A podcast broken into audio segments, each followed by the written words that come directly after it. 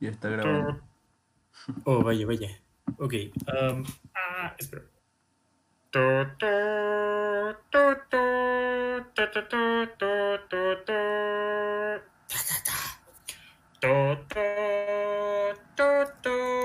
Esto es Avi Club, una charla sobre el séptimo arte.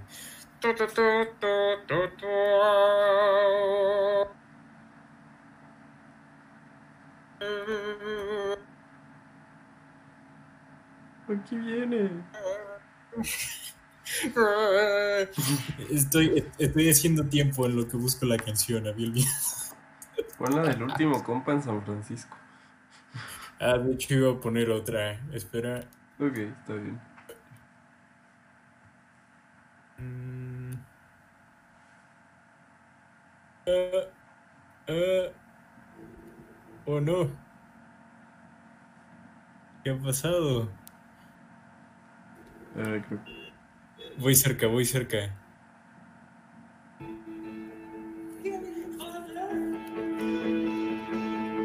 Oh, sí. Oh, sí. million miles away. Your signal in the distance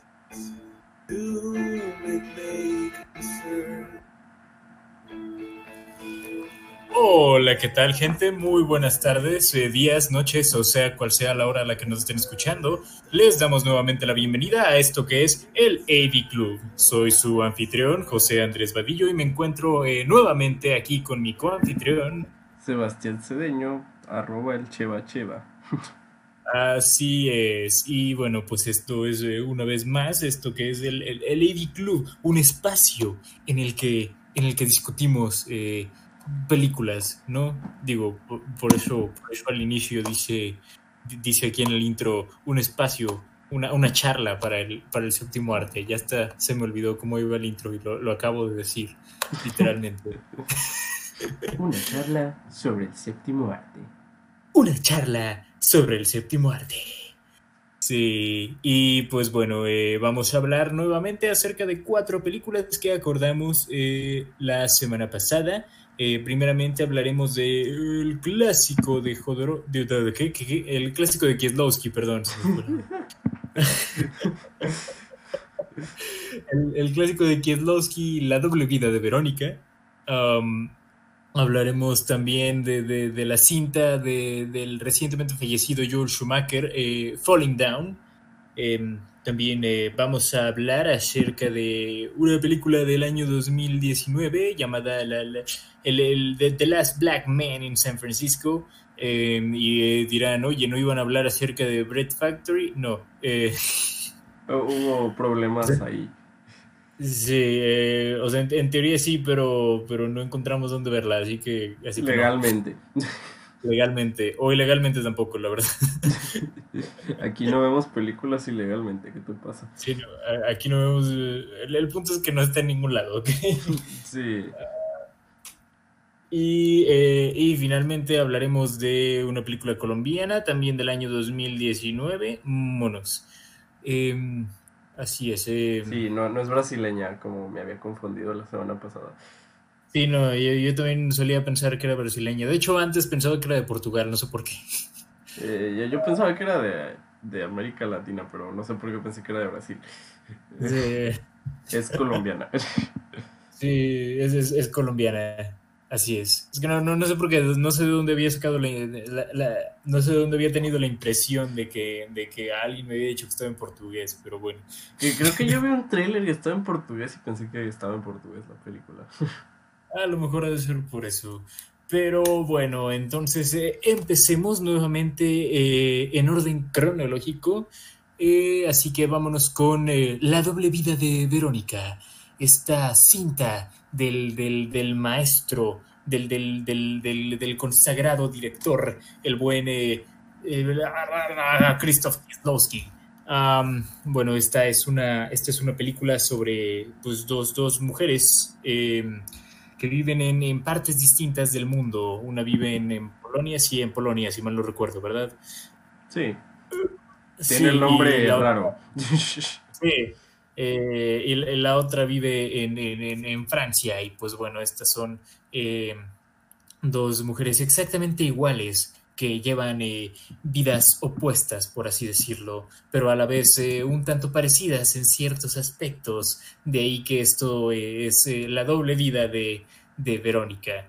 Vaya. y esta es como la- la- la- la descripción más simple que pude hacer de esta película. Sin spoilers. Sí, sin spoilers. eh, digo, creo que hay, spoilers bastante hablados de esta cinta. Eh, el, el DVD lo tengo rentado aquí. eh, lo, lo logré rentar de, de la biblioteca de la escuela justo, justo, cuando, justo cuando empezó todo esto de la pandemia, bueno, de la, de la cuarentena. Ah, Ah. con que robando equipo, eh. No, no es robado, es rentado, es rentado. Pero sabes Ah. que ya no vamos a volver.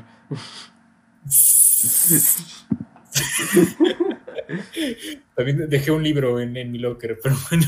F, espero que no sea Ah. importante. Sí, pero bueno, en, en- en el DVD, ahí eh, justo en la... ha- Hay una, hay una opción para ver la sinopsis de la película. eh, en la sinopsis te, te, te spoilean básicamente un, un punto bastante importante de esta cinta. Ah, o Oh, sea, vaya. algo... Sí, lo, lo bueno, vi vi la película antes de ver la sinopsis, pero cuando, cuando vi la sinopsis fue como de... Oye, eso es un, eso es un spoiler. Es un spoiler bastante grande. ¿Quién escribió esta sinopsis? Harvey Weinstein. El, el innombrable, por favor, el innombrable. Pero sí. Ok. am, sí. Me, me quedé, eh, se me quedó el ojo cuadrado. Fue como de wow, si hubiera leído esto antes de ver la película, hubiera sido bastante grave. Ha pasado. ha pero pasado. sí, bueno, pues sí, ha, pa- ha pasado. Pero bueno, pasando, pasando de eso, pasemos a otra cosa. Eh, muy bien. Eh, esta cinta, bueno, pues es eh, una, de nuevo ya mencionamos, la, una cinta de- del, del gran maestro eh, Krzysztof Kieslowski, descanse, descanse en paz. Y bueno, como es de esperarse, este es, eh, este es un relato bastante... mm, es, un, es un relato con el que tienes que ser paciente, vaya. Eh, pero, pero ciertamente es uno que te da, te da grandes... eh, te recompensa con, con una gran cinta si le tienes paciencia. Eh, también otra cosa que hay, hay que esperar de esta cinta es un, es un gran manejo del color.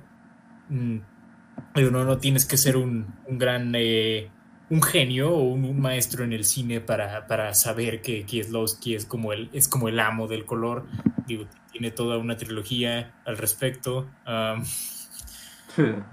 Digo, de- de- decir que una de- decir que una película de, de Kieslowski usa bien el color es como decir que el cielo es azul. Ah, aquí en particular podemos notar una, una paleta en la que predominan dos colores, el verde y el amarillo. No estoy, no, no tengo completa certeza respecto a qué significa el color que se utiliza en esta película. Estoy seguro de que hay algún significado en particular, pero tiene que verlo. ¿Tú qué dices, Sebas? Ah, sí, el color forma parte importante de, de todas las películas de Kieslowski, ¿no? Sí, Algo nuevo. eso no es algo nuevo, ¿no? Pero sí, eh, si realmente lo quieres poner de la forma más básica, los dos colores que predominan son el verde y el amarillo. Mm, Es correcto.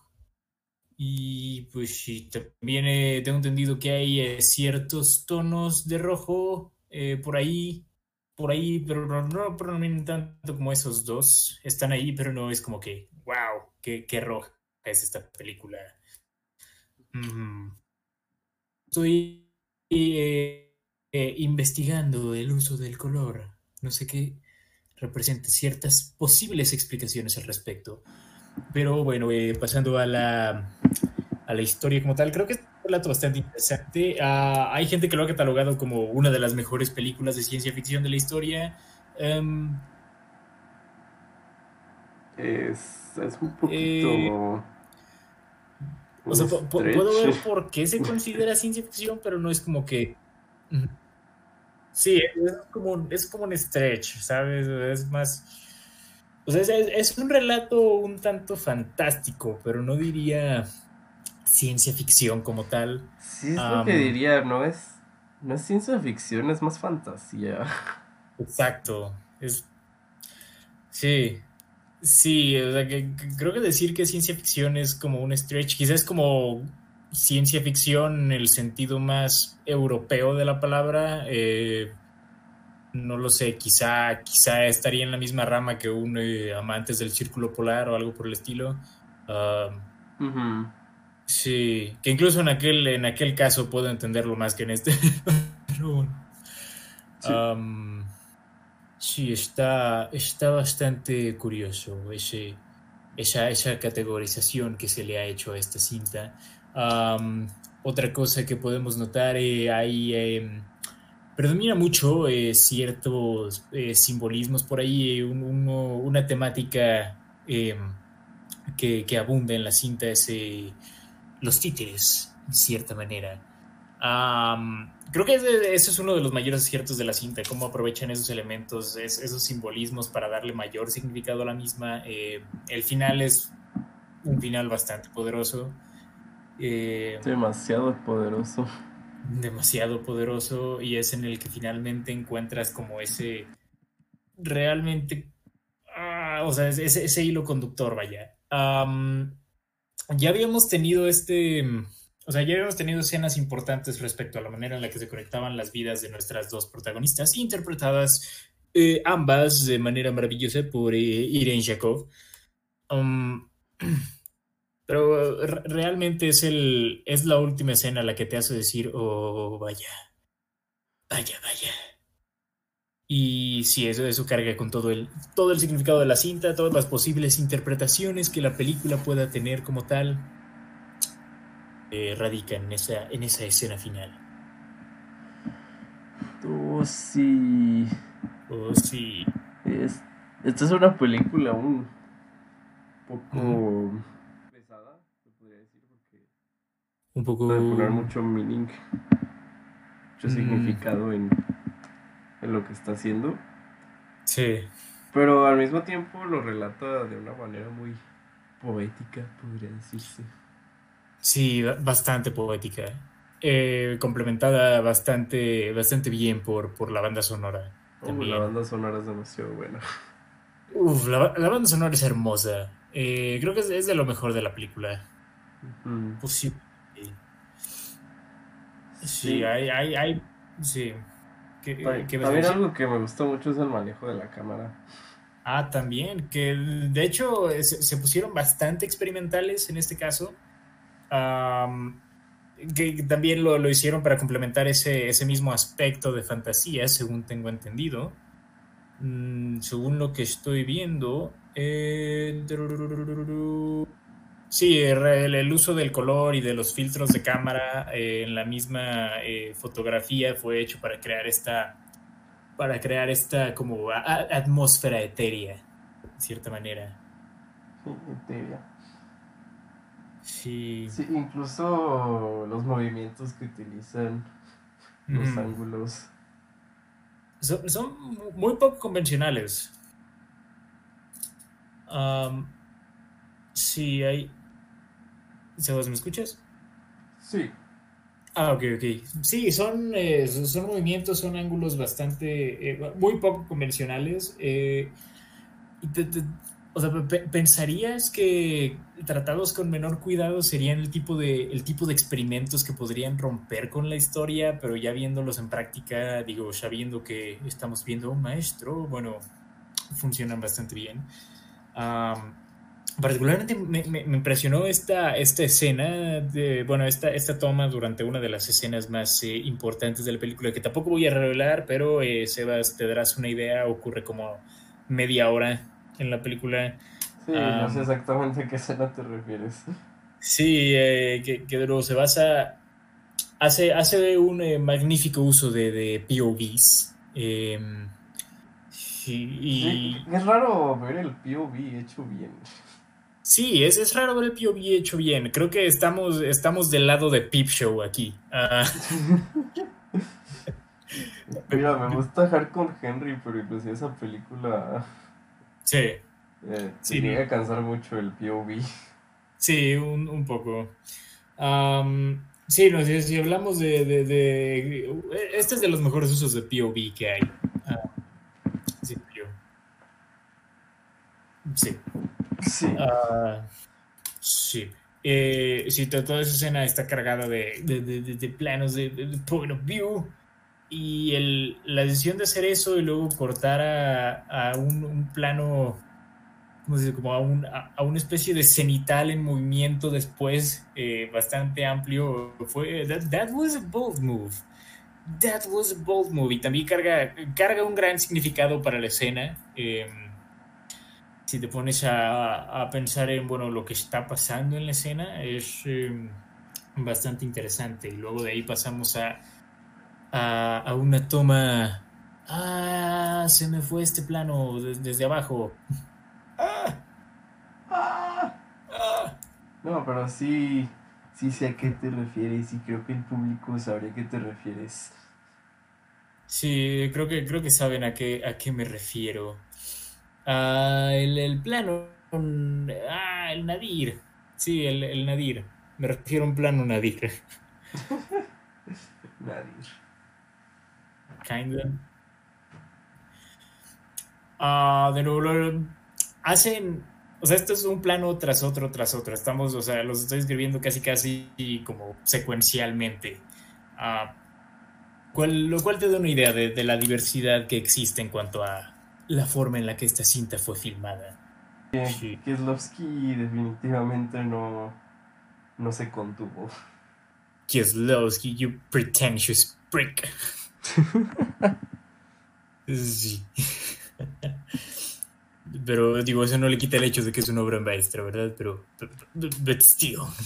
Sí, es estas películas que siguen analizando en escuelas de cine, Sí, como lo, lo pasará con Los Ilusionistas 2. así es. eh, podemos decir que la doble vida de Verónica es el Los Ilusionistas 2 de su época. Así es. Así es. y pues sí, creo que solo hay dos escenas, dos, dos películas que tendrán más impacto en el cine que esta y son eh, Twilight, Por la escena de, de los vampiros jugando béisbol, Ah, sí. y, y Los Ilusionistas 2 por la escena de la carta. Así es, son eh, do- dos escenas de eso. Y tienes escenas más significativas en la historia del cine. eh, están esas dos escenas y está el final de la doble vida de Verónica. Claro que Así sí. es. Y, también la escena de los POVs. Pero sí. Ok. Pero sí, pues este, ¿qué más podemos hablar? En cuanto a significado de esta película, digo, no, no, no, no puedo decir que la he entendido al 100%, pero creo que hay, hay charlas a, a tener al respecto eh, en cuanto a esta película, eh, posiblemente relacionadas con temas respecto a el destino y el rol que los seres humanos potencialmente servimos en este mundo. Es mi forma de verlo. No sé, tú qué, tú qué dices, Sebas? Ah, sí, yo también había pensado un significado similar. Digo, Mm. creo que necesito ver esta película otra vez para, para mínimo empezar ya a formular bien de qué, de qué va todo. Pero definitivamente Kieslowski es como lo que me gusta es que te deja te deja las preguntas ahí, ¿sabes? Sí, sí, no, no, no te lo da todo en, en bandeja de plata, te hace, te hace tú pensar eh, realmente qué, qué nos quiso decir con esto. Sí, sí, sí. Y pues bueno, está eso. Eh, ¿al- ¿Algo que quieras eh, agregar al respecto, Sebas? ¿Algún dato interesante? Ah, no encontré ningún dato interesante fuera de que utilizan el mismo compositor ficticio, tanto esta película como, como la película de Blue. Sí, también, también estoy viendo eso. interesante. El, ¿Cómo se llama? El Van de, Van de Budenmayer. Ajá. Sí, ¿no? Sí. Wow, eso se se me hace un, un dato bastante curioso. Sí, de hecho no sabía que era un compositor ficticio, jeje. Yo, yo tampoco, es, es, es bastante extraño. ¿Por qué, por qué haría eso Kieslowski? Hmm. Uh, A lo mejor se peleó con el compositor. Y dijo, no voy a poner tu nombre. No, no, no. Pero aún así voy a colaborar contigo. Dos veces. Dos veces. Oh, sí. Eh, no, pues yo, yo, yo creo que lo, lo- lo único que puedo mencionar como tal, bueno, ha- hay dos cosillas. Está el, el, el hecho de que lo- los eh, actos de, de- con marionetas fueron eh, hechos por el, eh, por el marionetista Bruce Schwartz, quien se distingue por, a diferencia de otros titiriteros como tal, eh, él... no esconde sus manos, sino que más bien eh, muestra sus manos mientras mueve los títeres. Hmm. No sé, se me, se- me, me- me pareció algo también eh, interesante. E- Ese vato tiene complejo de Dios. Ese dato tiene complejos de Dios, exactamente. y eh, también está el hecho de que eh, hay hay un, hay, un, eh, hay, un final alternativo para esta película. eh, que, fue solicitado a Kieslowski por parte de El Innombrable. quien eh, sí, básicamente le hizo añadir cuatro, ¿cómo se dice? Cu- cu- cu- Cuatro tomas breves eh, justo al final de la cinta, mostrando al, padre de, de, de Veronique, saliendo de la casa y, y a Veronique corriendo hacia él para abrazarlo. Y termina con, con esta imagen de, de padre e hija eh, abrazándose, vista desde, desde dentro de la casa a través de una ventana. ¡Wack! Wack. En definitiva. Sí, no, no Eh, vean el final alternativo, vean el original. Sí, mejor vean el, el original, digo, está, está claro que ese final fue nomás agregado para eh, apelar a las audiencias americanas promedio.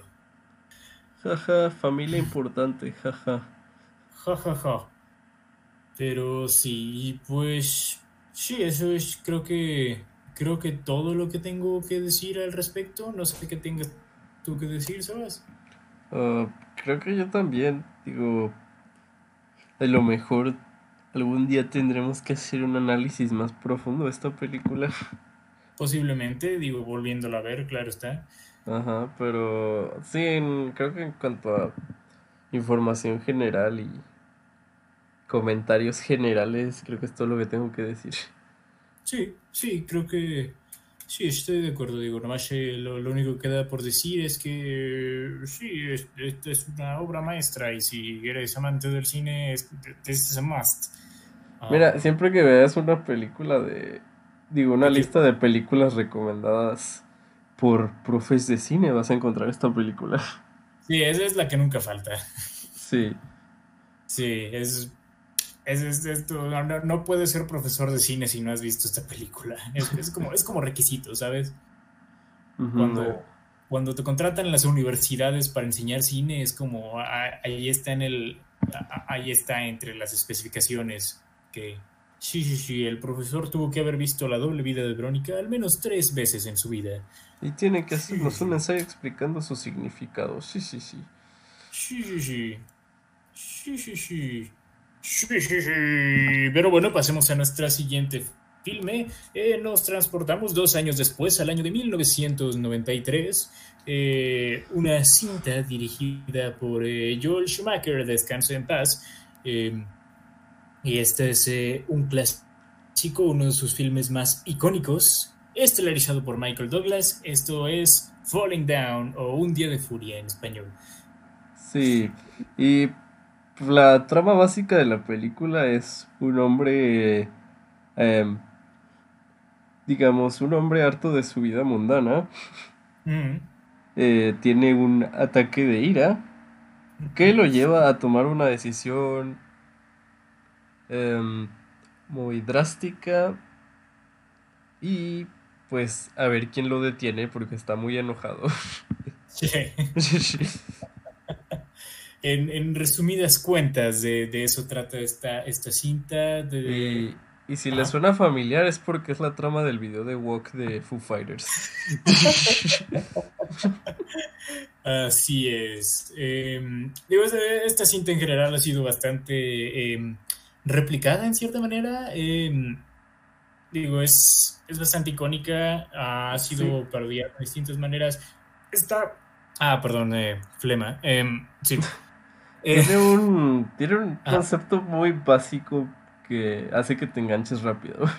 Sí, exacto. Creo que, eh, digo, desde las cuatro películas que hablaremos el, el día de hoy, creo que es la que más tiene este, este entertainment factor. Sí, esto no es una película profunda, que digamos. No, realmente no, digo, creo que obviamente la puedes analizar, pero no creo que haya mucho realmente que la película no te revele ya primera, en primera instancia. Sí. Mira, yo pensé que esta película es eh, Joker si fuera dirigida por un republicano. de, de manera, de manera básica puedes verlo. de Sí. Sí.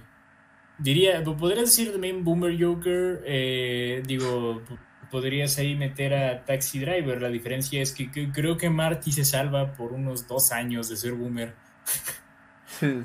No, no, y aparte. am, Ujú. no, es, Taxi Driver es el Boomer Joker, pero eh, Sí. Falling Down es el Republican Joker. Sí. Y el- digo, creo que, creo que es una descripción bastante eh, accurate, no solo por la película en sí, sino por también la audiencia que se ha visto influenciada por esta cinta. Digo, como, como alguien que ha trabajado en, eh, en el área de servicio al cliente para, para, eh, para, para personas estadounidenses, eh, creo yo que, que gran parte de la gente que te reclama, eh, que, que trata mal a, a los del servicio, eh, sí, que- que creo que la mayoría de ellos se cree, se cree Michael Douglas en esta película. Mira, para ser justos, eh, ¿quién no ha tenido un momento Michael Douglas en esta película? Quitándole el- la xenofobia. Eh, supongo, supongo. Sí, Creo- creo- ajá, sí. no, tú continúa. Sí, creo, creo que Michael Douglas es como, en esta película es como tu, tu boomer republicano promedio. Sí, creo que es como tu típico vato que probablemente votó por Donald Trump. Sí, ba- de- de- básicamente. Am, y pues sí, está... Es interesante, de, de- de cualquier forma, digo, esta es una película bastante entretenida, eh, tiene... Es interesante ver cómo, cómo todos los eventos se desenvuelven un día y ver cómo este men va perdiendo más la cabeza conforme avanza el día. Aunque sienta yo, hon- honestamente, yo creí que iba a ser, de- o sea, primero íbamos a verlo más como siendo empujado hacia ese punto y luego ya verlo desquiciarse todavía más. Tenía entendido que eso era, al parecer no, pero bueno. No, el, el approach que toma esta película es que explota Y lo que va haciendo es analizando el por qué explotó. Sí, básicamente. Lo cual es un ángulo interesante, diría yo. Sí, es, es un ángulo curioso. Ujú. Sí, Sí. como no, no es profundo, no, no es como que. Es como que la película te haga una gran revelación o haga No. un super análisis de personaje. Pero, pues, tiene el factor de que es, es entretenida y está bien hecha. Sí, es- está bien hecha, digo, creo que, creo que puede, eh, es ese tipo de películas que puede re- reunir a, a diversos, a, a diversos tipos de audiencias y, y esos tipos de audiencias pueden disfrutarlos por razones completamente diferentes, tal vez. Sí, como siento que esta película se queja de, de varias cosas de, de la sociedad que a lo mejor con alguna te puedes identificar, digo, no con todas, porque hay unas que sí dices que no han envejecido bien, No, y sí, digamos que el approach que esta película toma eh, no es para nada sutil. No, no es para nada sutil. No, li- literal tienes a li- literal tienes a Michael Douglas eh, gritando todos los problemas que tiene eh, a- al mismo tiempo que, que- que está amenazando a gente con armas. ¿Por qué no me pueden dar desayuno a las 12? Quiero mi desayuno. Que, que esa broma la han robado muchas veces ya. Sí, demasiadas. Incluso en el, en el propio video de, de, de, de Wolf de los Foo Fighters puedes ver eso. Estoy seguro que vi esa broma en alguna película de Adam Sandler. Yo también creo yo que, que la he visto por algún lado. Pero sí que creo que es, eh, es también una de las escenas más icónicas de la cinta. Sí, creo que es de las que todos podemos identificarnos. Bien, digo, si, si alguna vez has comido hamburguesas en algún restaurante de comida rápida, bueno, pues sí. O si alguna vez has querido desayuno, pero ya pasó la hora del desayuno también. Sí. Sí. Eh, ¿podemos hablar de la actuación de Michael Douglas? Sí, cre- creo, creo yo que es de sus mejores trabajos, honestamente. Sí, honestamente lo hace muy bien. Demasiado bien.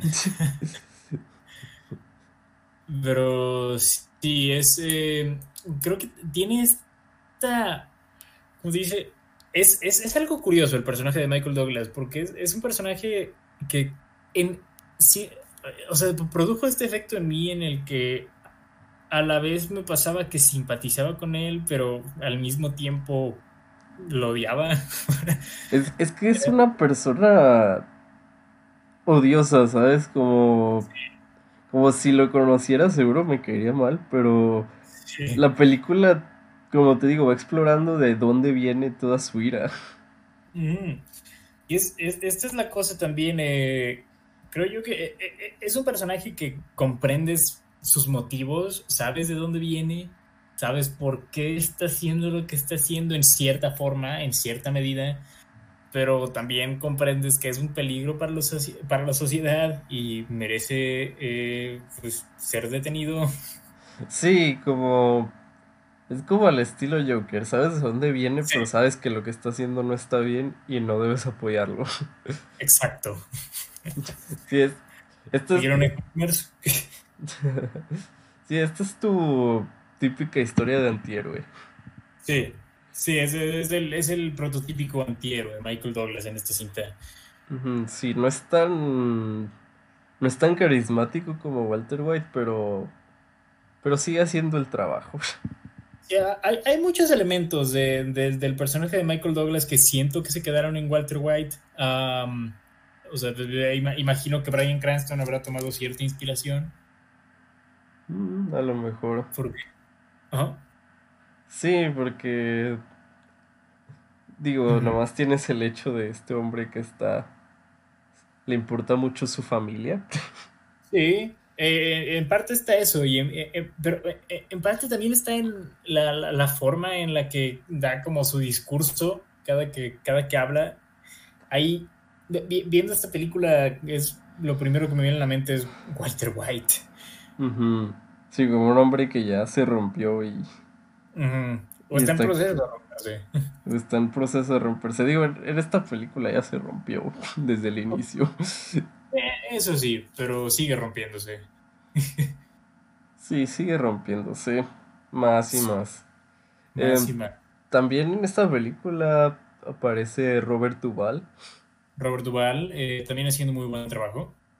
Sí, al principio su personaje no, no me, como no me parecía tan bueno, Mm. pero creo que al final sí, sí logran venderlo bien. Sí, pa- para, para el final de la cinta realmente estás de, de su lado Am, y puedes entender de dónde viene, puedes entender, o sea, ta- ta- también eso, puedes ver de dónde viene contra los sentimientos que está luchando y por qué es importante para él este caso en particular. Sí, Eh, también, y- ajá. y esta película, algo que creo que hace bien es, a pesar de que como mencioné, el, el personaje es bastante seno, eh, Sí. xenófobo, Ajá. eh, también trata de tomar su distancia de, a ver, o sea, sí tengo estas vistas que son, que no han envejecido bien, Ujú. pero, pero también te, te muestra que no es un extremista, ¿sabes? Exacto. Que es capaz de decir, ok, como hay cosas que a lo mejor no estoy de acuerdo, pero pues tampoco me, me desharía de ellas, ¿sabes? Sí, sí, sí. Sí, es, eh, puedes ver esa, esa cierta dualidad en su personaje. Como no es completamente un, ¿cómo se dice en Estados Unidos? Un bigot. Sí, Sí, un- un bigot. ujú. Sí. Lo cual te hace no sentirte tan mal de empatizar con él. Sí, creo, creo, creo que es- eso fue algo eh, ideado por, por, por Schumacher para, para darle mayor empatía al personaje. Como sí, a lo mejor es un bigot, pero no, no es lo peor. Y no, es lo peor que hay en América. Digo, ah, lo, ve- lo vemos con, con neonazis aquí. ah, Sí, hablamos de neonazis, conspiranoicos, eh, sí, homofóbicos, claro. sí, ex- exactamente. Exactamente. Mm, Y pues sí, está eso. Em, ¿qué otra cosa podemos mencionar? Eh, Em, creo hay- yo que la... Ajá. ¿Qué pasó? ¿Qué, qué ibas a decir tú primero? Ah, creo yo que el esposo de Robert Duvall es de los, es de los personajes más odiosos. Es probablemente el personaje más odioso de esta cinta. o de Sí. los más odiosos. Curiosamente, digo, yo, yo, yo pienso que el neonazi es más odioso, Eh, también. Ah, sí. pero sí, la esposa de Robert Duvall también es muy odiosa, que creo que ese era el objetivo del personaje. Sí. Lo hacen muy bien. Lo hacen muy bien también. Pero Mm. sí, ¿qué vas, qué vas a mencionar tú? Eh, y hablemos un poquito del lado más técnico de la película, de la dirección de Schumacher. Sí. Creo que tiene escenas muy bien dirigidas. Sí. Digo, me gusta mucho sobre todo la, la escena del final, la, la manera en que, en que va Mm. revelando ah, como s- las intenciones de los personajes. Sí. Sí, to- toda esa escena en el muelle es uf, chulada. Ujú. Sí, y creo que tiene varias escenas así que honestamente de Joel Schumacher no esperaba tanto. Eh, es un director infame a este punto, pero pero creo que este es el mejor trabajo que he visto de él. Posiblemente, digo, a, a decir verdad, a mí me ha faltado ver más de él. Digo, solo he visto, realmente solo he visto esta y la- la- las películas de Batman que hizo. eh, Eh, yo he visto las películas de Batman, El fantasma de la ópera, esa Yo no película toda rara con Jim Carrey. no la he visto tampoco. Eh, también vi The Lost Boys. De Los Boys, es, es una de esas que me, que, que me, ¿cómo se dice? Es, es una de esas que a veces me avergüenza decir que no he visto, pero no la he visto. Eh, no, no te tienes que avergonzar de nada, está bien, pero creo que esta es la mejor película de Schumacher, Falling Down. Eh, Nice. Pero otra cosa de esta película es que hay cosas que no han envejecido bien en cuanto a aspectos técnicos. Sí, Tiene unas escenas mal editadas, en mi opinión. Bastante mal editadas. Eh, el diseño sonoro también falla mucho en ciertas escenas. Eh, Sí, es, es justo lo que iba a comentar también, el sonido no es el mejor. No, ah, me, me llama mucho la atención, por ejemplo, en las escenas en las que están hablando los personajes por teléfono, que escuchas la llamada como si estuvieran hablándose en persona. Ujú. Que digo, eso a lo mejor pudo haber sido una decisión artística, pero... eh, no sé, no, no, no evita el hecho de que me, me sacó un poco del, del realismo de la cinta. Ujú. O inclusive cuando los personajes disparan armas, Mm, no es el mejor sonido. no, para nada. De hecho, parece que... Parece que literal sale de una televisión el sonido. No sé, como Sí. no, no se escucha que está saliendo de las armas de, de los personajes. Sí, no, co- concuerdo completamente. El, el diseño sonoro de esta película pudo haber sido mucho mejor trabajado. Ujú. Inclusive, mi- mira, hubo partes de la cinematografía que me sorprendieron. Sí, sí, a mí Y también. Y dije, wow, una película de Schumacher con buena cinematografía. ¿Qué está pasando? Oh, vaya. Pero, pues sí, tampoco diría que es una obra maestra. No. Es, es una buena película, pero... Es, es una buena película, merecidamente es un clásico en ciertos sectores, pero tampoco es eh, un súper gran trabajo. eh, No, no es... Sí. O sea, yo no- diría no- que la, la puedes recomendar, pero, Sí, pero no creo que sea una película que tenga que ser estudiada o una gran obra cinematográfica.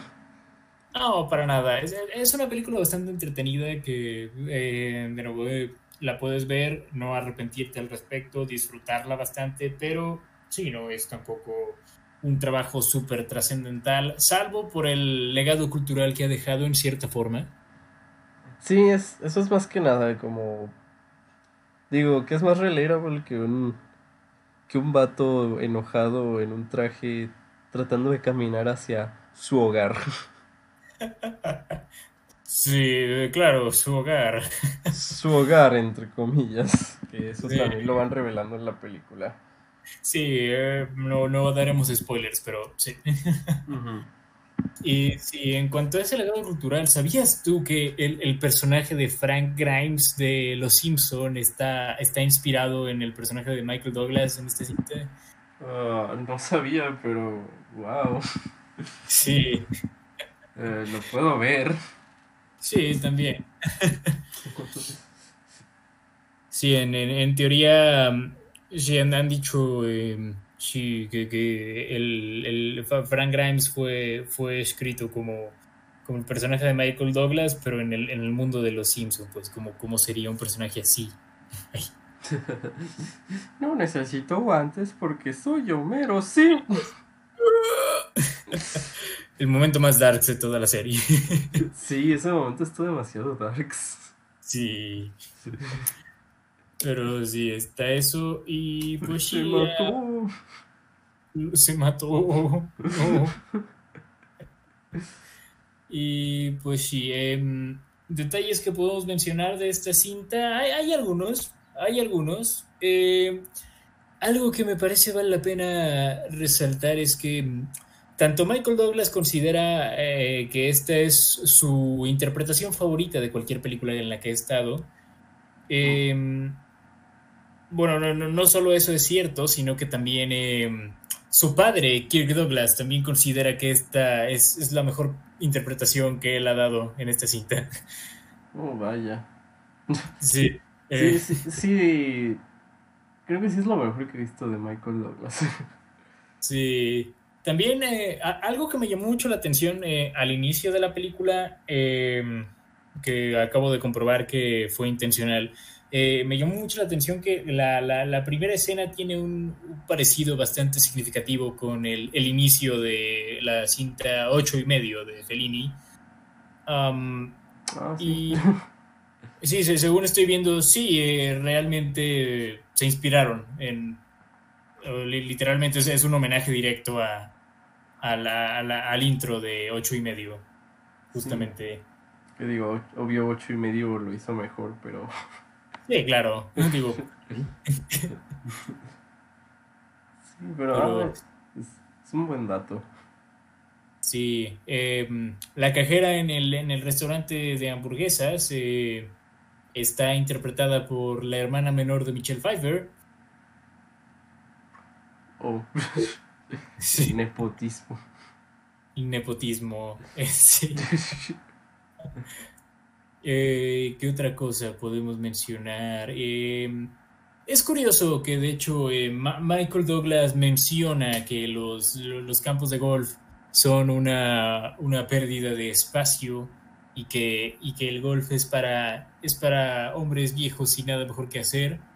A pesar de que en la vida real Michael Douglas eh, es, es un, es, es un golfista eh, por hobby, sí. Ah, también es un hombre viejo sin nada que hacer. Sí, también supongo. Eh, He escuchado que el método Komi- que el método Kominsky está buena, pero Sí, yo también lo he escuchado, pero pues tengo demasiadas otras cosas que ver. sí, también. Am, hubieron varios actores que estuvieron considerados para el rol de, William Foster. Em, voy a enlistarlos a continuación. Jack Nicholson, Ed Harris, Robert De Niro, Alec Baldwin, Jeff Bridges, Nick Nolte, Mel Gibson, Michael Keaton, Robin Williams, Harrison Ford, Dustin Hoffman y Al Pacino. ¿Te imaginas a Robin Williams en este papel? Ah, os- no lo sé. Creo que sería algo así como un Adam Sandler en Uncut Gems. Probablemente, digo, creo que creo que si ta- tal vez si, si Robin Williams hubiera aparecido en esto, eh, esta sería considerada de sus mejores interpretaciones, no lo sé. Sí. Tal vez, no dudo que hubiera hecho un gran trabajo. Mira, Eh, Kirk Douglas te vende muy bien el papel de. Michael Douglas.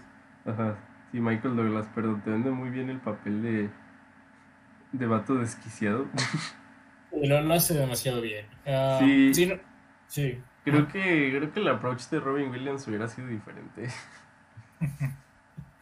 Sí, probablemente hubiera sido diferente. Yo creo que hubiera sido algo como, como 24 Hour Photo, una cosa así. Sí. Eh, Otro que mencionaste era Jack Nicholson, que Sí, ese estaba demasiado obvio. Sí. Sí, ese, Me- Mel Gibson también. Ah, sí, Mel Gibson. Sí, Me- Mel Gibson, o sea, puedes decir que, que eventualmente se transformó en el personaje de, de Michael Douglas. Ah, Sí, Mel Gibson hizo el personaje de Michael Douglas en la vida real. ah, de manera básica, sí. Sí, y Um, añádele un poco de antisemitismo ahí. Ah, ¿Qué otra cosa podemos mencionar? Eh, Ah, también el, el- el corte de pelo de Michael Douglas en esta cinta. Bueno, eso fue la idea de, de George Schumacher. Sí, Oh, vaya. sí. Ahora Michael Douglas ha inspirado muchos supremacistas blancos, curiosamente. Oh, sí. De- desgraciadamente. Desgraciadamente. Otra cosa. em, eh, Lois Smith interpreta a la madre de Michael Douglas en esta cinta. También interpretó a la secretaria de Michael Douglas en Atracción Fatal. Oh, wow. Oh, sí. Mm, ¿Qué otra cosa? ¿Qué otra cosa? Pues, hay, varias cosas que se pueden mencionar. También en, en el. En, el, en cuanto al rol de, de, de- Robert Duvall, eh, Lester Prendergast, eh, hubieron varios actores que se consideraron. Eh, diré, los voy a enlistar eh, también a continuación. Está mm, Jim Hackman, que se me hace la opción más obvia, siento yo. Digo, tal vez es French Connection hablando aquí, pero sí. Um, Gene Hackman, Walter Matthau, Sidney Poitier, nice. Eh, Paul Newman, Jason Roberts Jr. y Jack Lemmon. Oh, vaya. Sí, creo, que- creo que Sidney Poitier hubiera sido una, una opción bastante interesante. Mm. Sí, Paul Newman también hubiera, hubiera funcionado bien. Eh, Jim Hackman era como la, la opción obvia, digo, pero eso es porque literal su, su, su, su, su rol más su, rol más conocido es un policía, así que es como, ok, Ok, Jim Hackman. ok, Jim Hackman, sí. Sí, aunque probablemente Jim Hackman no hubiera dejado trabajar a Joel Schumacher. Eh, probablemente no, esa es la cosa. Eh, digo, Jim Hackman, brillante actor, eh, pésima persona. Eh, bueno. su, su apellido lo describe muy bien. Hackman. Sí. Eh, ¿Qué otra cosa? ¿Qué otra cosa podemos mencionar? Estoy, estoy viendo que hay, hay varios. am, ¿Cómo se dice? Ah, Hay varios datos curiosos de la cinta. Solo estoy viendo qué onda con. cu- cu- ¿Cuáles, cuáles vale la pena mencionar? Mm. Estoy viendo que, que Michael Douglas eh, acredita su interpretación a una a un encuentro que tuvo por casualidad con, con una extraña llamada Luan en una ¿cómo dice? en una panadería local. Luan debió haber estado muy enojado. Sí. O a lo mejor fue, fue Michael Douglas el que estuvo enojado con, con ella. Híjole, eso no envejeció bien. ¿O no? ¿Qué más? Eh,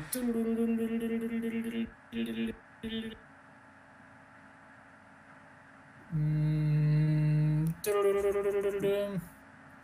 AB Club, patrocinado por los brownies de Pepe, que no son brownies de Pepe, sí. son de Santino, pero ya no le surte porque estamos en pandemia. Ya lo sé. No tenías que ir tan duro. Perdón, me trato de llenar tiempo. Ok, ok. Y pues sí, creo que. Creo que es todo lo que vale la pena mencionar realmente. Sí, yo, yo diría que ya lo podemos cerrar. Y creo que ya podemos cerrar esta película. Eh, buena cinta, recomendable. eh, si buscan algo, algo con que entretenerse, creo que esta cinta cumple esa función bastante bien. Oh, sí. Sí. ¿Algo más Y- quieras? Am, no, Ok. Muy bien, pues em, pasamos a nuestra siguiente cinta, entonces. sí. Muy Em, bien. hablando de, de películas con uso de armas eh, muy irresponsable y gente Ajá. enojada con la sociedad, vamos a hablar de... Monos. de monos, así es. Así es. Que de hecho, si, si nos vamos por orden cronológico, cualquiera de las siguientes dos películas funciona porque se estrenaron. Se puede decir que se estrenaron el mismo día, de hecho. Ah, Sí. Pero, yo prefiero irme por la Ajá. que hace una cool transición. Sí, sí, sí, sí, esta es la que hace más, más eh, cool. Así que, em, Sebas, monos, ¿de qué trata monos? Monos. Eh, esta película es colombiana. Am, Toma lugar en alguna parte de la selva del Amazonas, por lo que tengo entendido.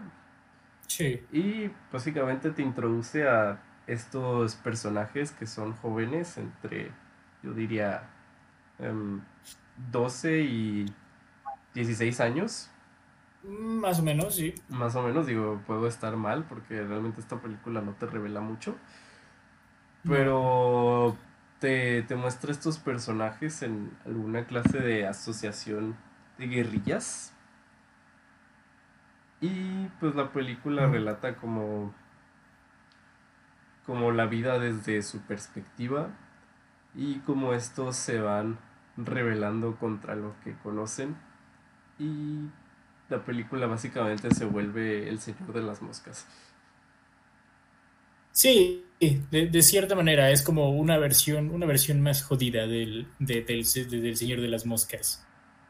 Sí, digo, esta película quiero dejar en claro, no te da mucho contexto de qué es lo que sucede. Como sabes No. que son guerrilleros, pero no sabes a qué asociación pertenecen.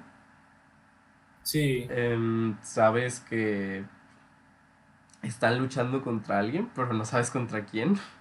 sí, ha- hay, hay varias escenas que sabes que están pasando, o sea, puedes ver lo que está pasando, pero no sabes por qué está pasando realmente. Ujú, Y creo que este era el objetivo de, del director. Ujú. Que, de- eh, me- espera, se me olvidó el nombre del director, déjalo busco rápido. Alejandro Landes. Ajá, al- creo que el objetivo de Alejandro Landes era presentarte esta guerra de una manera muy neutral. Como. Ujú.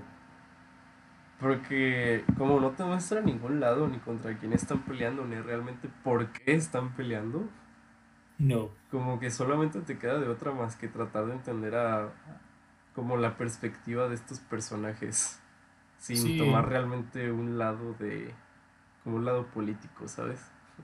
Exacto. Y digo, también está eh, este detalle de que no sabemos eh, tampoco cómo es que nuestros personajes llegaron a este punto, cómo fueron reclutados. Solo sabemos que esta es su situación actual y hay ciertas reglas que tienen que seguir y sí, Y si Y- no siguen, pues les va mal. sí, les va mal. Eh, sí, está este, este líder que tienen que, que los- básicamente los obliga a hacer lo que hacen. Sí, Sí. tú dices por qué siguen este líder, pero realmente nunca te explican por qué. No, ha- hay una, hay una vaca que se llama Shakira.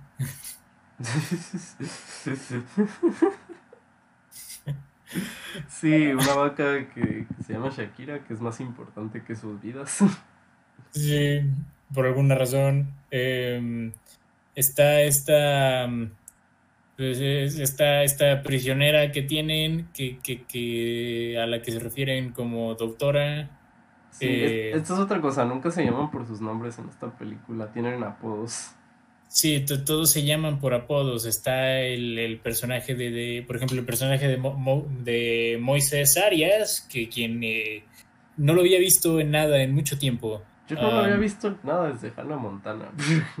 Sí, no, yo, yo desde, pues yo creo que desde Hannah Montana y Nunca vi esa- los Reyes del Verano, así que... Ah, yo, yo tampoco la vi, solo vi esa película en la que jugaban, en la que jugaba béisbol. Ah, yo no la vi.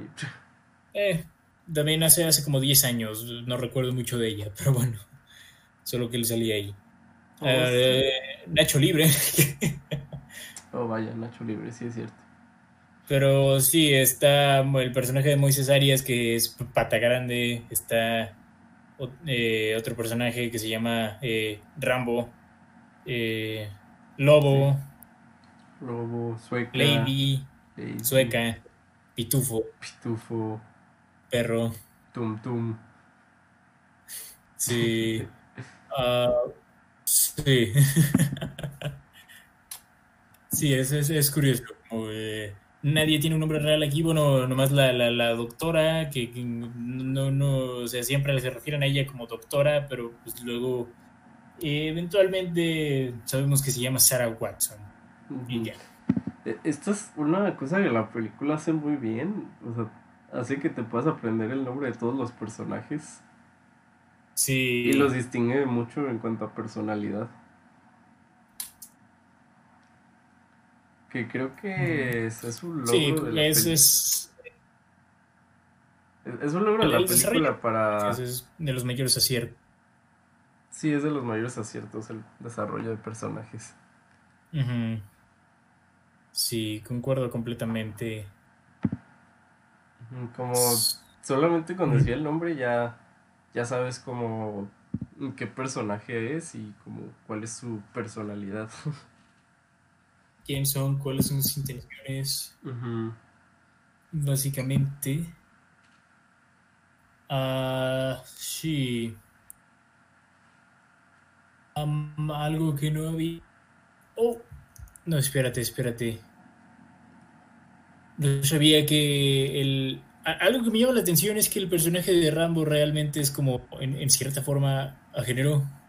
Es no binario por lo que había leído. Sí, creo que ese es no binario. Digo, también está quien la interpreta, eh, Sofía Buenaventura. Am, Que se hace llamar Matt, creo. sí, es eh, algo curioso. No estamos acostumbrados a ver este. O sea, sigue sin ser tan común ver este tipo de personajes en, en cintas, personajes no binarios y aparte personajes de tan corta edad eh, con, con esta identidad como no binaria. I think that was a bold move. Sí, I, I es- es- applaud. Especialmente porque, por lo que leí, originalmente no era la idea que ese personaje fuera no binario, pero cuando estaban al cuando llegaron al momento del casting, como que pensaron que ayudaba mejor a, a lo que representaba ese personaje, que fuera no binario. Sí, Ay, fun- funciona bastante bien, siento yo. Sí, de hecho, hasta tú dirías que como que era la idea original de la película. Viendo la Sí. película, como que tiene sentido. Sí. Sí, se supone, se supone que, sí, también es lo que estoy viendo, que es eh, de manera intencional eh, ambiguo, pero eh, sí era originalmente un chico. También lo viste de MTV, supongo. Ah, creo que sí, o no me acuerdo si lo había leído en algún artículo. Mm. Vaya, vaya. Pero sí, es lo que, lo que estoy viendo también. Ah, sí, y digo, esta película hace una referencia muy directa al Señor de las Moscas poniendo una cabeza de cerdo en un palo. Como esta película para nada trata de ocultar el hecho de que es el Señor de las Moscas. Sí, de, de que esa fue una de sus inspiraciones. Ujú.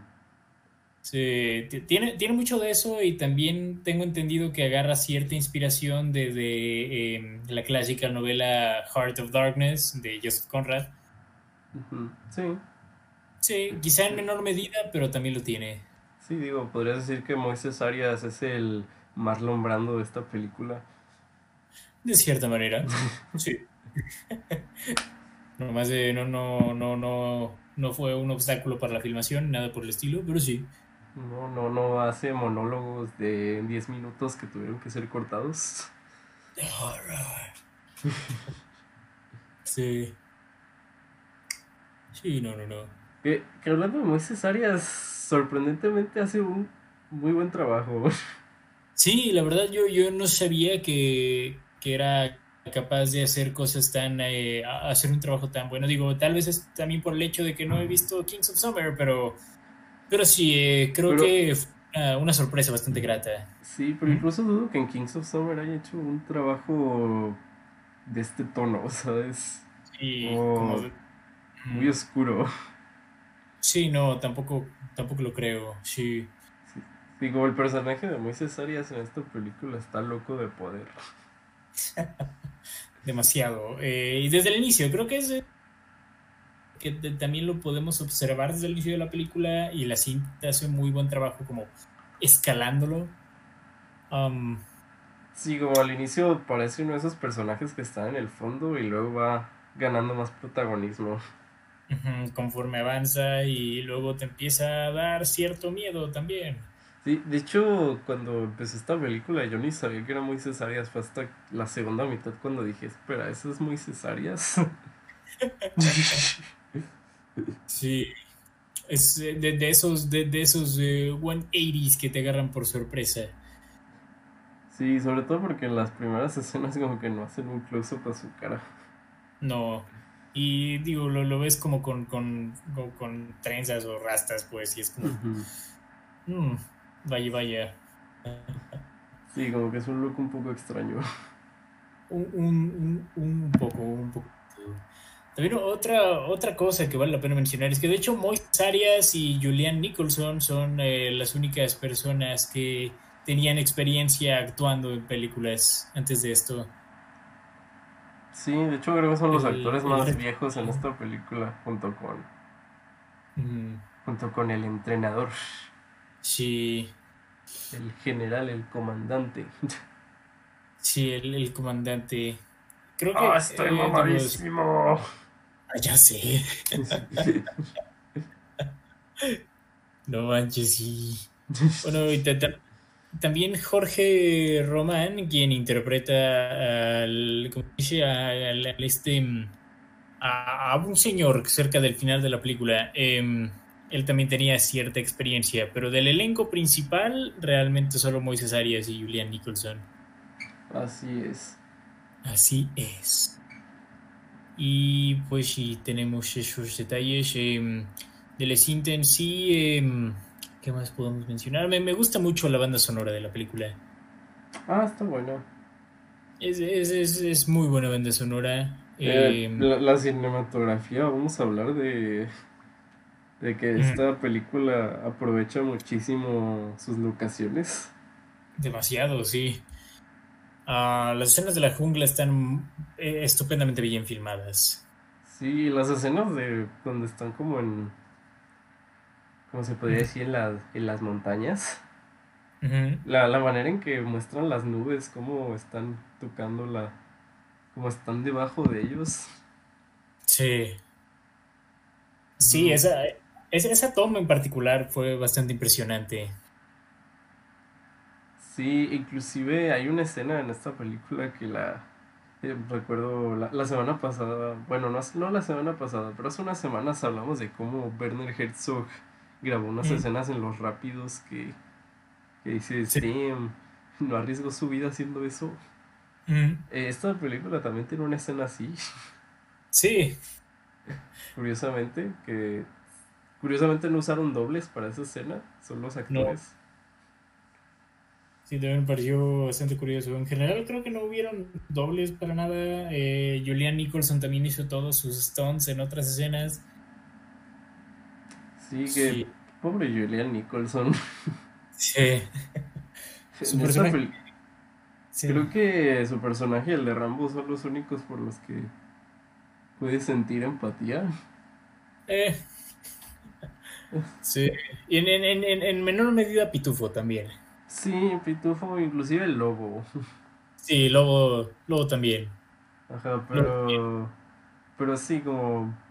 Como hay personajes que al inicio como que sientes empatía y luego la vas perdiendo. Y hay otros con las que.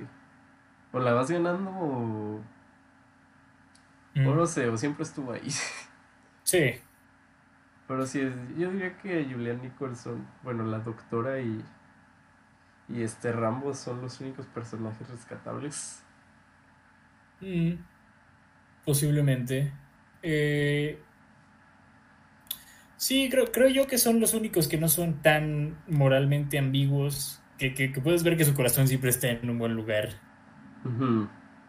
Inclusive Sí. cuando hacen lo incorrecto, pues puedes ver que están en una situación difícil.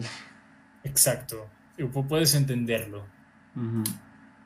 Sí, Em, sí, yo concuerdo completamente. Hay una cosa de esta película que con la que a lo mejor un poquito de problema, que digo, creo que era una decisión más creativa, pero los personajes de esta película son muy buenos rastreando. Como al grado en que digo, ok, ¿cómo? Sí, sí, esta, es- esta escena en la que este personaje se fuga eh, y es como que a big deal, pero luego de repente la encuentran y es como de... Sí, how? Sí, lo encuentran y aparte súper bien. Sí, súper que bien. ese personaje probablemente les llevaba una ventaja grandísima. De hecho, que se quedó descansando demasiado tiempo y digo, aparte no, no es como que sea el lugar más fácil de buscar, estaba en la jungla. Sí, esa es otra cosa. Y, y no solo, no solo es el primer personaje que se les escapa, también al segundo lo encuentran. Que digo, ese lo entiendo más. Sí, Cómo lo encontraron, pero igual me hace pensar, "Mm, ¿por qué se quedó tanto tiempo ahí si sabe que lo pueden encontrar? exacto. Sí, es un, es un pequeño detalle. Sí, Sí, y también, también me, me llamó un poco la atención, debo decirlo. pero fuera de eso creo que no tengo muchos problemas con la película. No, ni yo, creo que es un muy buen trabajo. Eh, me da gusto que haya encontrado cierta audiencia y espero que siga encontrando, porque sí hace... es, es, es un trabajo que vale mucho la pena ver. Sí, qué bueno que la pusieron en Netflix. Sí, qué bien. Eh, de nuevo, creo que eso ayudará a, a expandir, en cierta forma, su, su público. Sí, digo, no le pusieron O el logo de... más. Ujú. Digo, no le pusieron el logo de Netflix logo de porque eso te aseguro que lo hubiera puesto en top 10 y todo el mundo estaría publicando memes en Facebook. Sí, Pero, pero bueno, está sí, bien, ya todo el igual. mundo lo estaría viendo. Ajá, igual es accesible. Sí, algo es algo. Sí, creo que tam- tam- tampoco es algo que vaya a alejar mucho a las audiencias. Um, digo, es, es una película bastante accesible, no es como que súper artística en ese aspecto. No, como al inicio a lo mejor es difícil empezarla porque no te dan contexto de nada, pero yo diría que a la parte, a la parte cuando llegan a la jungla ya, ya estás enganchado. Sí, una vez que le agarras el, una vez que, que, que le agarras la onda a lo que está pasando, ahí es cuando ya, cuando ya te engancha. Así es. Y pues sí, está, está eso. Pero si hay algo más que quieras mencionar al respecto. No, creo que ya. Sí, ya dije todo lo que tenía que decir. Ok, creo que, creo que yo también. Muy bien, entonces, eh, pues para concluir, monos, muy buena película, definitivamente véanla. Y pues, pues sí, ve, pues, recomendada. Sí, Y- recomendada, definitivamente. Sí, y pasemos a nuestra última película del día de hoy. Esto es eh, una cinta del año 2019. Eh, esto es eh, The Last Black Man in San Francisco. Y pues bueno, esta, esta es una película dirigida, dirigida por, el, por, por el director primerizo, Joe Talbot. Eh, no se confundan, por favor, con, con Joe Talbot, eh, vocalista de la banda Idols. No, no es ese. Otro, otro Joe Talbot completamente. Y pues bueno, esta es la, la película, pues justamente de un hombre afroamericano eh, en San Francisco, que pues eh, en cierta forma quiere retomar, quiere, sí, retomar la, la casa que solía pertenecerle a su, a su abuelo. Y pues sí, es, eh, en resumidas cuentas de eso trata la cinta. Em, sí, ahora, ahora que lo pienso, creo que ese es un concepto bastante básico de lo que es la cinta. Sí, la cinta es muy sencilla en cuanto a su historia. El- la historia es bastante sencilla. Creo yo lo que carga esta cinta son eh, los personajes. Los personajes y pues realmente su comentario social. Sí, los personajes y el comentario social que tiene al respecto. Sí, que de nuevo, aquí vemos más que solo una batalla de, de- de- de un hombre por el, el- el hogar, su familia, creo que es también, em, pues en cierta forma buscando retomar un elemento que, que- que- pertenece, que, que él siente pertenece a su cultura. Digo, estamos hablando de pues un país en, lo- en el que la apropiación cultural, vaya, juega un, un factor bastante amplio en ciertas dinámicas. Eh, y pues si podemos ver esta, esta persona no solo, no, no, no, no se trata solo de una casa, sino de esta persona tratando de recobrar su identidad, vaya, de, de mantenerse firme hacia lo que lo hace ser él, eh, en un entorno en el que se tiene la creencia de que las personas tienen que aparentar ser algo que no son para poder sobrevivir. Um, creo yo, pues, que eso es, es- eso es un tema que es bastante eh, predominante en esta película.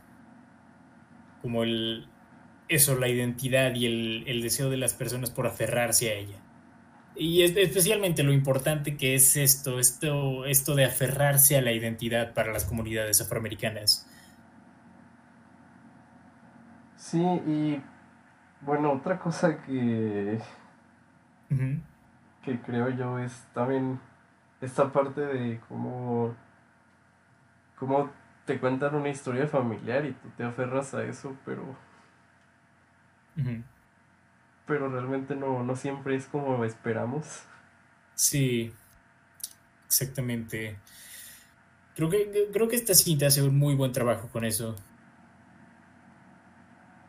Y pues sí, está eso. eh, eh, el guion es, el guion es excelente de esta película, creo yo, de los mejores guiones del año pasado. Eh, una lástima que no recibiera realmente eh, mucho reconocimiento, que digamos, en ese aspecto. Digo, fue, fue un año muy competitivo también para guiones, eh, para películas en general. 2019 fue un muy buen año. Sí, Um, como esta película tenía una competencia dura. Sí, había competencia muy dura y digo, tan solo A24 tuvo un año excepcional el año pasado, digo. Eh, una- también curioso pensar como realmente ninguna película de A24 el año pasado fue como imán de premios. Um, cada año que pasa me hace pensar que, eh, que, que Moonlight fue como la excepción a la regla en lugar de la nueva regla, pero bueno. Um, mande. Sí, sobre todo porque esta película también fue producida por Brad Pitt. Sí, también. También es eh, algo interesante. Brad Pitt produce muchas cosas que no esperarías que produciera. Curiosamente también mucha- muchas películas en cuanto a temática eh, afroamericana también. Digo, está el digo, está el Oscar que tuvo por haber producido 12 Years a Slave. No, Mm. sí. O sí, sí, creo, creo que este es el, el tipo de historias que le llaman la atención a Brad Pitt, a lo que, a lo que he podido percibir. Sí. Y sí, también está. Bueno, tengo entendido que eh, de hecho eh, Jimmy Fail, quien eh, pues interpreta al personaje de Jimmy Fails en la cinta, eh, escribió. em, bueno, trabajó en la historia de esta película de manera autobiográfica. y él y el director de la cinta, Joe Talbot, se conocían desde niños y habían discutido la posibilidad de hacer esta cinta desde que eran adolescentes. Eh, ¿Qué más podemos mencionar? Pero pues digo, habían dificultades respecto al hecho de que, bueno, lógicamente, eh, dos, eh, dos obstáculos bastante importantes. Está uno, el hecho de que ninguno de ellos tenía como entrenamiento como tal en cuanto a la realización cinematográfica y también está el hecho de que ninguno de ellos conocía a nadie dentro de la industria. ¿Y cómo lo hicieron? Ah, bueno, digamos que eh, Talbot tuvo cierta, mm, ¿cómo se dice? Tuvo cierta ayuda respecto a cómo empezar eh, tras eh, mandar, tra- tras un intercambio que tuvo en correo, digo, por correo electrónico con Barry Jenkins. Oye, estoy leyendo y creo que esta película fue producida por Kickstarter, ¿no? Creo que sí, también es lo que ando viendo. Porque tiene muchos créditos de productores y muchos tienen, cre- tienen como... Bueno, en el título tienen Kickstarter, Sí, incluyendo a Barry Jenkins. Vaya. Sí, justamente Barry Jenkins. Sí, se- según lo que estoy viendo, sí, hicieron como un, un tráiler primeramente en, en mayo de 2015. Eh, sí, como un preview trailer eh, pa- para reunir fondos a través de Kickstarter y pues sí, superaron la meta inicial que tenían, que era 50 mil dólares. Eh, llegaron a básicamente poco más de 75 mil dólares en alrededor de un mes. Y pues bueno, esta, esta campaña, el éxito de la campaña fue lo que llevó a que pues, la, eh, la industria del cine pudiera, como, ¿cómo se dice?, prestar mayor atención a este proyecto. Eh, también hubo cierta atención por parte de la prensa nacional y pues, pues sí, también eh, eso ayudó también a que Fails fuera considerado como una figura local en San Francisco.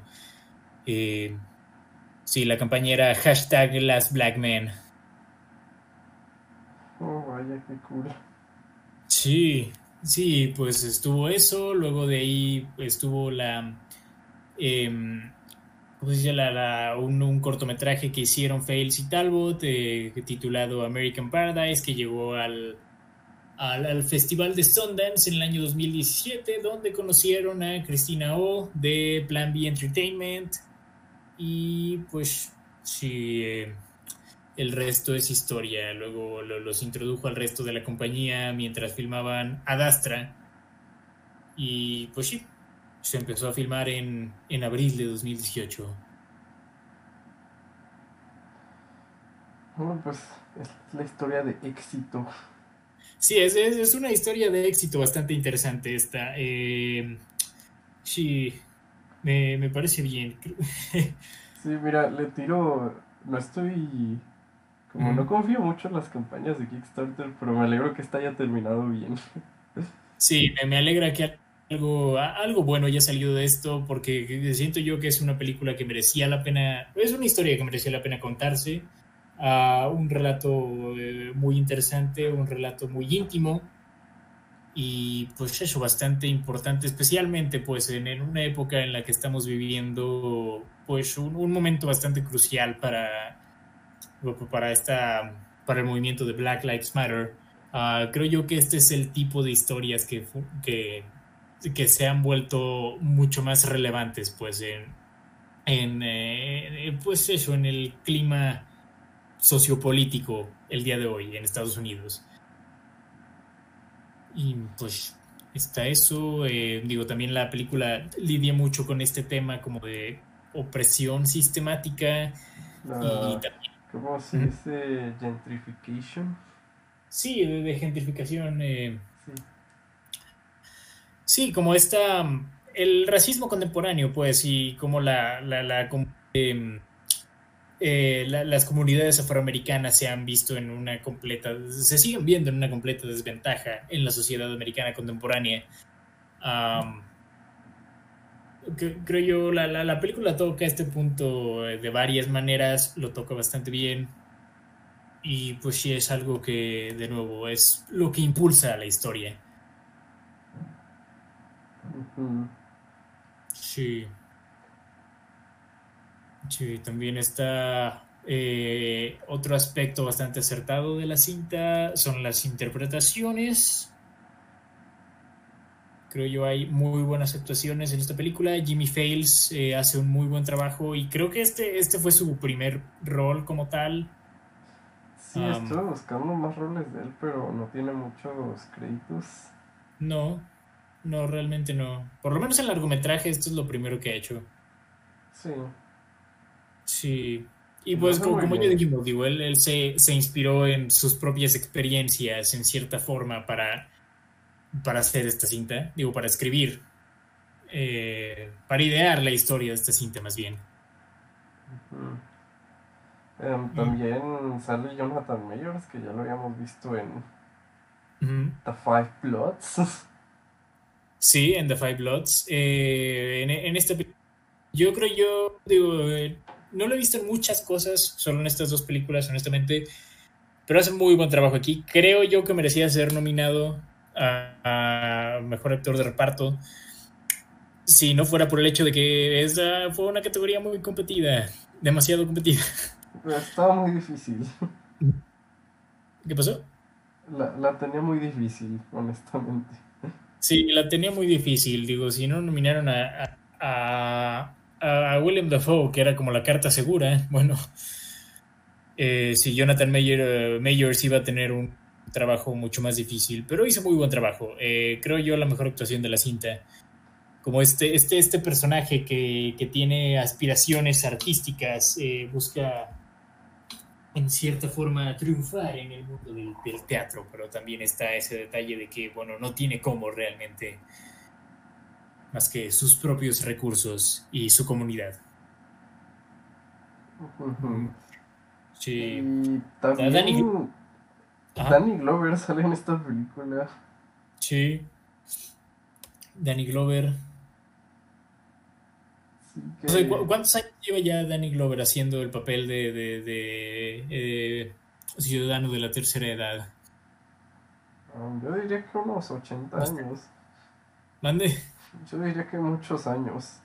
Yo diría que por lo menos unos, unos 15, 20 años lleva haciendo esto. Pero sí, lo, lo hace muy bien, de cualquier forma. Sí, la última vez que lo había visto era en Mr. Pig. En, ah, sí, sí, sí, la, la de Bueno, Diego también Luna, ¿no? sale en la de Yumanji, pero no llamaría ese rol memorable. Sí, no. Me, me acuerdo, eh, estuvo en Sorry to Bother You también. y The Old Man and the Gun. The Old Man and the Gun también, sí, sí, sí. Sí, Dan- Danny Glover se ha mantenido muy ocupado. Digámoslo por ese, por, por- por- por- decirlo de cierta manera. Sí, aunque usualmente tiene roles menores. Pero sí. ¿Mm? ¿Qué Es- pasó? Usualmente tiene roles menores. Cuando lo vi en un rol mayor fue Mr. Pig. Sí. Sí, no, ya, ya, ya, ya nos hemos conformado con, con ver a Danny Glover en el fondo, al parecer. Pero ti- tiene como, como 10 créditos al año, así que no creo que se queje. Sí, no, no creo que Danny Glover se esté muriendo de hambre ni nada por el estilo. Pero sí, está, está eso. Danny Glover hace muy buen trabajo aquí. También está el, el personaje de Rob Morgan, eh, bueno, y James Senior, también, también eh, excelente trabajo. En general todo el elenco, todo el elenco carga esta película muy bien. Um, siento yo que la banda sonora también está muy bien trabajada. Oh, la banda sonora es muy buena. Sí, la banda sonora es muy buena y de nuevo hace, hace trabajo en cuanto a meterte en este ambiente urbano, este ambiente urbano de San Francisco, pero que a la vez no es como que una de las mejores zonas de la ciudad, sino que es una zona un tanto marginada y es una zona en la que sus ciudadanos, bueno, pues este, batallan con el día a día. Pero creo que la, banda sonora hace un muy buen trabajo en hacerlo, en, en mostrártelo de una manera no tan trágica, o sea, realmente como verlo más casual, siento yo. Me recordó un poco a la banda sonora de... Esto es, es una comparación eh, que resultará un poco peculiar, pero tiene sentido. Eh, la banda sonora de Hey Arnold. Sí, tiene mucho sentido. Eh, Tiene mucho sentido, digo, creo que es, creo que es un eh, creo que es un entorno bastante similar, solo visto de una perspectiva distinta. Sí. Sí. Pero sí, creo yo, es, es, es el mismo tipo de, de banda sonora y es el mismo tipo de ambientación que se crea por medio de la misma. Sí. Así es. Así es. Eh, ¿Algo que quieras tú mencionar al respecto de esta cinta? ¿Algún aspecto que te haya llamado la atención? Em, la cinematografía. Uh, la fotografía es todos los- bellísima. Sí, cómo muestran todos los escenarios. Eh, Hay, hay muchas imágenes en esta película en particular que son muy buenas.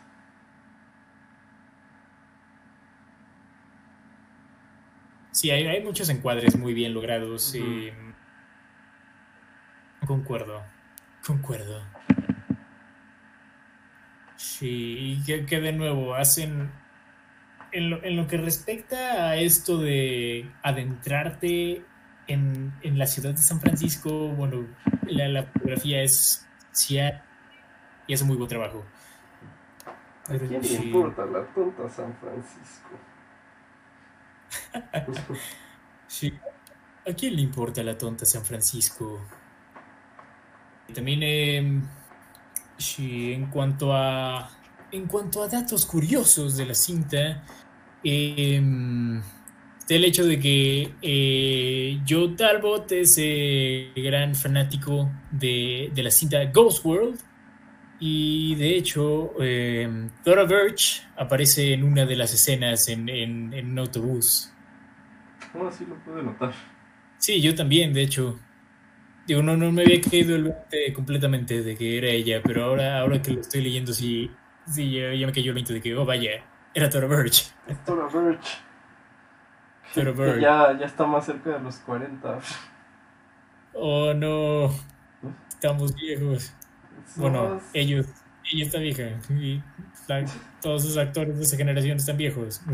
Ah. Y te va a pasar a ti. Chale. No Sí. puedo esperar unos 16 años.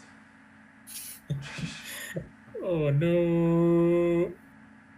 ¿Qué más? Eh, y de hecho, también eh, en esa escena en la que aparece ella, tiene un par de, un par de lentes eh, en su bolsillo, los cuales, de hecho, son los mismos lentes que usaba su personaje en Ghost World, justamente. Oh, wow. Oh, Eso sí no lo había notado. Sí, eh, yo tampoco, hasta ahora que lo estoy leyendo. Fue. Eh, wow. Interesante.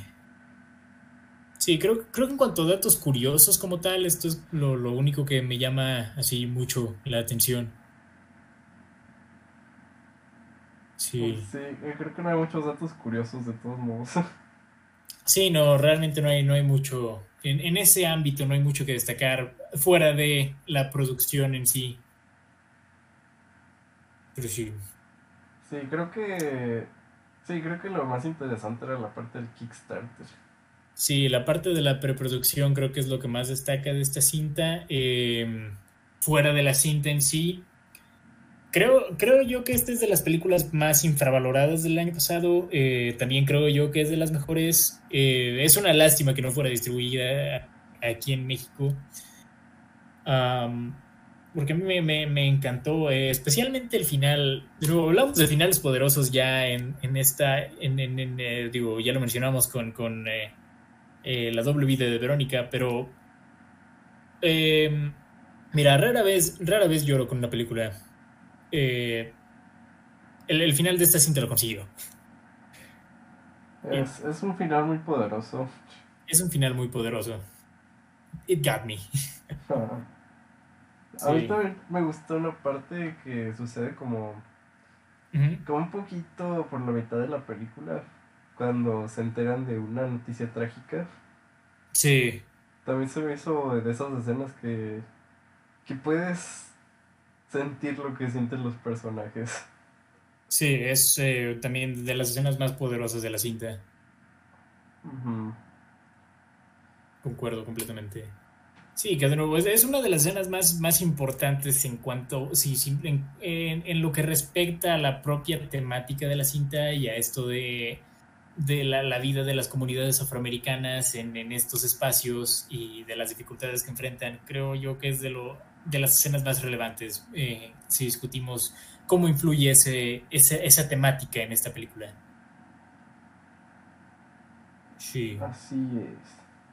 Así es. Pero bueno, yo creo que por mi parte creo que es todo lo que tengo por decir de esta película. No sé tú qué quieres agregar, Sebas. Ah, creo que también es todo lo que tengo que decir. Muy bien, eh, en resumidas cuentas, véanla, eh, vale muchísimo la pena. Eh, y de nuevo, creo que en el en, en cuanto a la situación actual eh, sociopolítica de Estados Unidos, bueno, también es, es algo que ha agarrado muchísima relevancia, a pesar de que fue hecha el año pasado. Sí, Pero sí. sí curiosamente, esas películas que sí, como dices, ganaron mucha relevancia. Sí, ha, ha ganado mucha relevancia en, en el año desde que salió. Pero sí, y pues bueno, esto fue Last Black Man en San Francisco, así que a continuación pasaremos a calificar cada una de las películas de las que hablamos el día de hoy. Ok, Muy bien. Entonces, Sebas, ¿cuáles son tus calificaciones? Um, para la doble vida de, de la Verónica, Ujú. eh, un 9 de 10. Ok. Para Falling Down, 7 de 10. Ujú. Para eh, Monos, 8 de 10. Nice. Y para eh, The, Last Man in Sa- The Last Black Man in San Francisco, un 8 de 10 también. Muy bien, muy bien. Perfecto, pues eh, yo creo que eh, yo en cu- cuanto a calificaciones, con la doble vida de Verónica estoy entre el 10 y el 11. Creo que le daré 10, tal vez volviéndola a ver la eleve a 11, pero de momento la dejo como un 10, 10 de 10. Am, sí, de ahí pasamos a Falling Down, de nuevo ahí yo estaba entre un 8 y un 9. Creo que me quedaré con el 8. Eh, está cerca del 9, pero me quedaré con el 8. Eh, ¿Qué más? Eh, Monos, para mí es un 9 de 10, eso sí, sin dudarlo, 9 de 10. Y Last Black Man San Francisco es uno de varios 10 de 10 de- del año 2019. Creo que yo que es, es una gran cinta y sí, creo que merece todo el amor que puede recibir. ¿Ok? Así es. Así que bueno, Sebas, pues pasemos a nuestra siguiente y última sección. Vamos a hacer las recomendaciones para la próxima semana. Bueno, yo, eh, como comentaste que, que la doble vida de Verónica fue dirigida por Jodorowsky, yo pensé que podríamos ver Santa Sangre. Wow, esa, de, de hecho había considerado esa como una recomendación, pero nice, muy bien. Excelente, me parece bien. Santa Sangre de Jodorowsky para la próxima semana. Ok. Muy bien. Yo ah, te digo que cada semana esto se vuelve más difícil por alguna razón. Creo que me voy a ir por... Mm, creo que... no- bueno. ah, para la primera recomendación estoy entre... Estoy entre Scorsese o Wong Kar Wai. Ah, yo creo que... mm, me iré por Wong Kar Wai. Happy Together de Wong Kar Wai para la próxima semana también. Ok. Oh, sí. Em, pues me parece bien. Ajá. Ahora, yo miré por una película un poquito, no tan underground, pero no tan conocida. Ujú. Eh, Ravenous, Hmm, dirigida por Antonia Bird, ok. del año 1999. Oh, va a llevar. Sí, sí, Ravenous. Sí, Ravenous. Ok. Nice, yo eh, nunca la he visto, de hecho, no la conozco tan bien. Ok, me parece bien, Ravenous. Hmm, interesante. Y bueno, pues para, para mi segunda recomendación, yo creo que me iré por una cinta que llevamos tiempo queriendo ver y en teoría pues ya se estrenó en el cine, pero ¿para qué salir al cine? Em, miré por eh, Portrait of a Lady on Fire. Oh, ya sabía que ibas a decir esa, por eso no la dije. Sí. Me parece bien. Muy bien, entonces, próxima semana, Santa Sangre, eh, Ravenous, Happy Together y Portrait of a Lady on Fire. Ok. Excelente. Perfecto, perfecto. Pues bueno, Sebas, entonces eh, ya nos escucharemos la próxima semana. En este caso, eh, nuevamente y como siempre, muchas gracias por acompañarme. Y pues nada, eh, y también a ustedes, estimadas eh, seis personas, eh, sea donde sea que nos estén escuchando. Estoy viendo que ya en, eh, eh, nos escuchan de, de Estados Unidos y de Irlanda, ah, más que de aquí de México. Se me hace Creo que no. curioso. Pero... Espero que no sean bots. Sí, espero que no sean bots. Eh, pero sí, a las personas que nos estén escuchando de Estados Unidos o de Irlanda también, este, saludos. También, pues aquí en México, quien, quien nos está escuchando aquí en México, saludos. Y pues nada, pues se cuidan, se lavan los dientes, eh, comen sus verduras, rezan sus oraciones y recuerden que nunca es demasiado tarde para empezar a usar hilo dental. Para empezar a comprar tu casa en San Francisco. Así es, digo, si quieres comprar una casa en San Francisco está, está difícil, según lo que vi en la película, ¿eh? así que Pero no imposible. posible. Así que, hasta luego.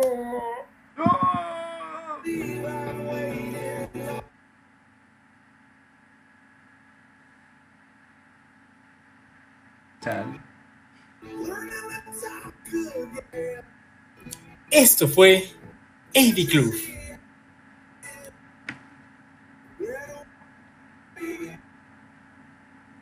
Una charla sobre el séptimo arte. Oh, sí.